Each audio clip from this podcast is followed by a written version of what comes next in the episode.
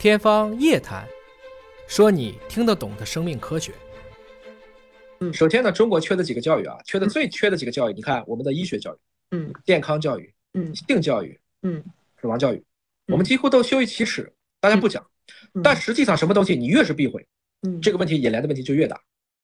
嗯。倪老师，那前一段时间哈，尤其这个疫情过后，就是很多人，包括我有一个朋友做律师的哈，我还跟他说，我说其实，呃，是不是每个人到一定年龄，其实都应该写个遗嘱，就是呃，你安排一下身后，这个不见得是说你财产一定要怎么分清楚，但是可能你写一个，可能对你也是有帮助的。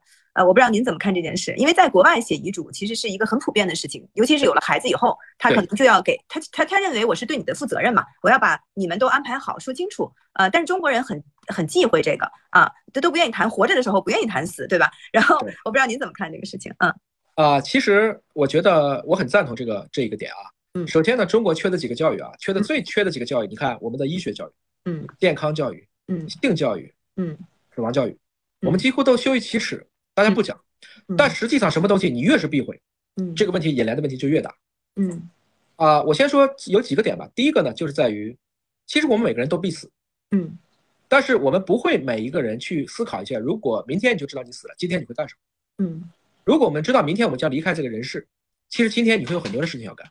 嗯，跟爱的人再吃一顿晚饭，再抱抱孩子，给父母打一个电话，或者去完成一些啊特别勇敢的事，自己从来尝试过。所以为什么不活在当下呢？嗯就把今天的每一天都当成可能在人生的最后一天，因为有的时候就是说明天和意外，谁也不知道什么时候来。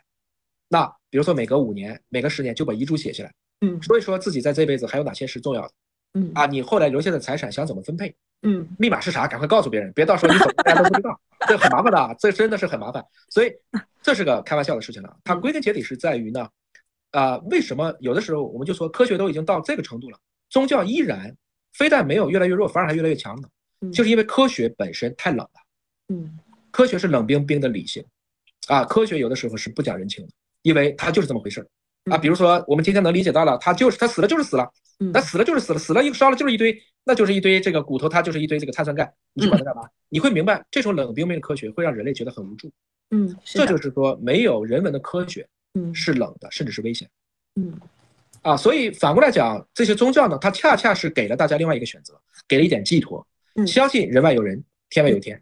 不是让大家就去突然见到一个神和菩萨什么要拜。我最近看了一个很搞笑的段子，说中国的这个正殿大家都知道，一般就是三世佛呀，嗯啊几个这个大菩萨呀都在里面。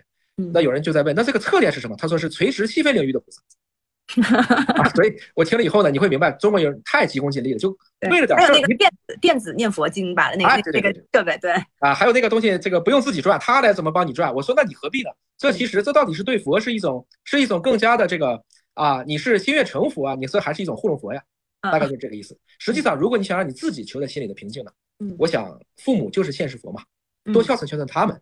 嗯生前如果你多买水果，死后不用乱烧香，真的是这样。特别好。